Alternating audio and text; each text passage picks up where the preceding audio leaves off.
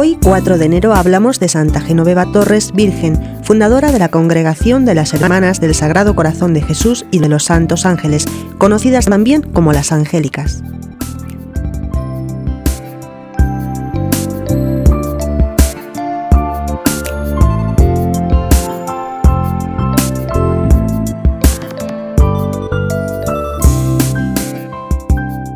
Genoveva Tonara Castellón el día 3 de enero de 1870.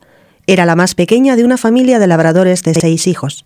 El padre, José, murió cuando ella tenía un año y la madre, Vicenta, cuando tenía ocho años. También murieron cuatro de sus cinco hermanos. Estas experiencias tan tempranas de dolor marcarían su vida desde el principio, pero no por eso perdió su carácter alegre, sino que se fue forjando desde bien pronto en la virtud de la reciedumbre. Al morir su madre, se quedó como ama de casa con el hermano que le quedaba.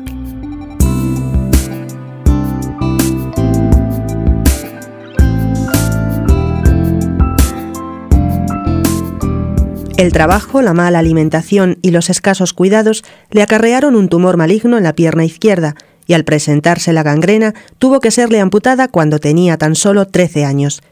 Todos esperaban ya su muerte, pero se repuso y volvió a las tareas domésticas con la ayuda de dos muletas, ya siempre compañeras inseparables. Por circunstancias familiares, fue internada en el orfanato, Casa de la Misericordia, de Valencia, completando allí su deficiente cultura y creciendo en su vida espiritual. Deseaba ser Carmelita de la Caridad, pero no fue admitida por su minusvalía.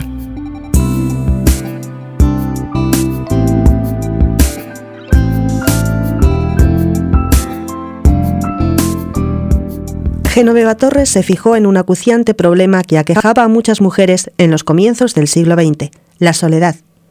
A los 24 años, unida a dos compañeras, fundó la Sociedad Angélica que daría origen al Instituto de Hermanas del Sagrado Corazón de Jesús y de los Santos Ángeles, con el carisma y misión de aliviar la soledad de las personas que por diferentes circunstancias viven solas y necesitadas de cariño, de consuelo, de amor y de cuidados en su cuerpo y en su espíritu.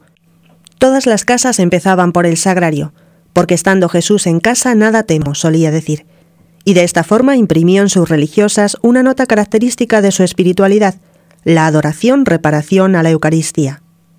Era devotísima de la Virgen, especialmente mediante el rezo del rosario.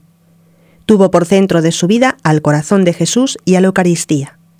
Murió en Zaragoza el 5 de enero de 1956 el pueblo comenzó a invocarla con el título de Ángel de la Soledad. Fue canonizada por el Papa Juan Pablo II el 4 de mayo del año 2003.